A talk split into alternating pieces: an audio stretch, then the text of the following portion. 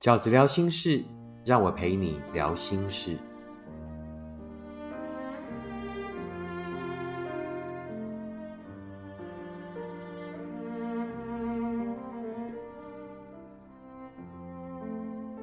大家好，我是饺子。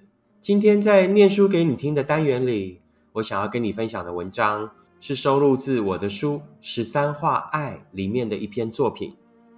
这篇文章叫做《自私的人永远给不出永恒的答案》。自私的人永远给不出永恒的答案。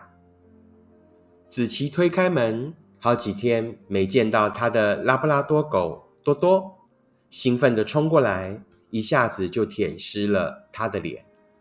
好，妈妈知道，妈妈也很想你。她不知道自己还算不算是多多的妈妈。他更不明白的是，不是都说好分手了吗？为什么他还要答应汉生，在他出国这几天回来帮他照顾多多？一家人就是这样快快乐乐的过日子，不好吗？直到现在。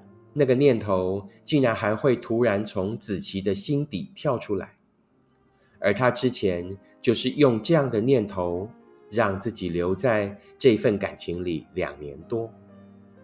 汉生没有不好，也许不好的人是子琪自己。起码在汉生眼中，错的人都是子琪。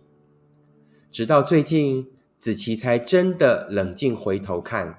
他们只有第一次的约会地点是照子琪的意思，除此之外，这两年的一切竟然都是以汉生的意见为主。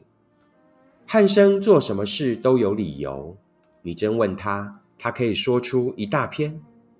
不像子琪，他做很多事情都只是单凭直觉，所以汉生常常骂他笨。汉生不止私下骂他笨。也经常在朋友面前如此。可是每当子琪觉得伤心的时候，汉生就又会对他好，会问他白天有没有吃饭，公司里的老鸟同事今天有没有又欺负他。子琪总是在那刹那决定原谅汉生，因为他觉得汉生还是爱他的。而当一个女人觉得那个男人还是爱着她的时候，她总是会先选择退让，因为她觉得那就是包容。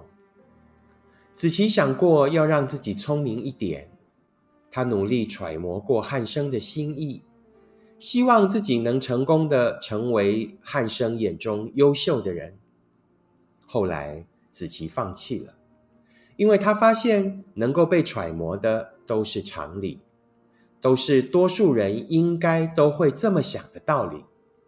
可是汉生判断事情的依据，经常是他个人的好恶而已。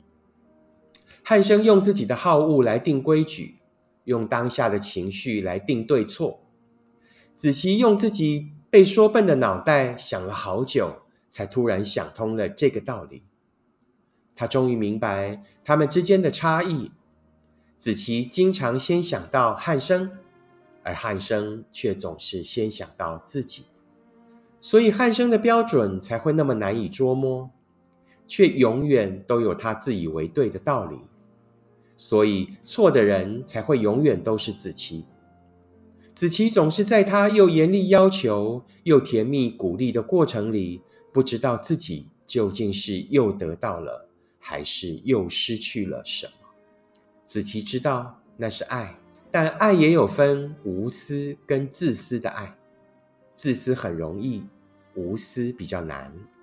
我们之所以要在爱情里努力学会无私，是因为我们知道，只有两颗心都愿意努力无私，才有可能真的越来越靠近，也才有机会真的走到幸福。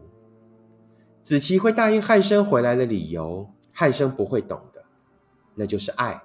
是他真的不忍心，汉生又把多多寄放在宠物店，让他那么多天都被关在笼子里。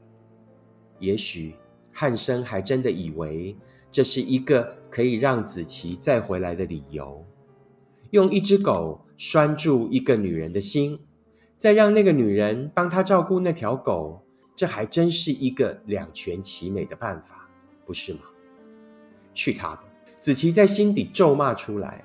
他这次是打算回来带走多多的。比起经常出国的他，子琪更适合成为多多的至亲。这回子琪绝不妥协。这个世界的爱很多，子琪也许真的并不聪明，但最笨的人也应该了解。我们并不是因为自己很优秀才值得被真爱，我们是因为爱才连自己最笨的样子都不害怕被自己所爱的人看见。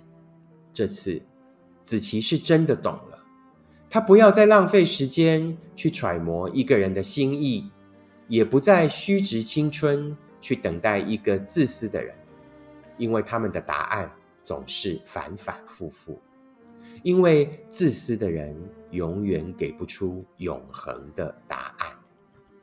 这就是我今天想要跟你们分享的文章，是收录在我的作品《十三画爱》这本书里面的一篇文章。那希望呃，也给正在感情里有相同状况的人一些新的观点，也希望可以带给大家一些不一样的醒思。你正爱着的，也是一个这样自私的人吗？你正爱着的，也是一个从来都只以自己的观点出发，并且不断的批评你的人吗？你正在用你无私的心情，正在用你自以为爱的包容，在包容一个处处只想到自己，处处只以自己的观点出发，总是充满着批评你的理由，却从来都没有一个让你可以依循的常理的观点吗？其实，他们唯一没有说出来的理由就是自私而已。愿意替别人想是一种美德，可是，在感情里，替别人想很好，但也千万要记得也替自己想。无私很好，但一定也要遇到一个也愿意对你无私的人，这样子的无私才有意义，这样子的付出才有可能把一份感情后来走成真的幸福。如果你喜欢饺子的 Podcast，请你订阅，请你分享给你身边的朋友。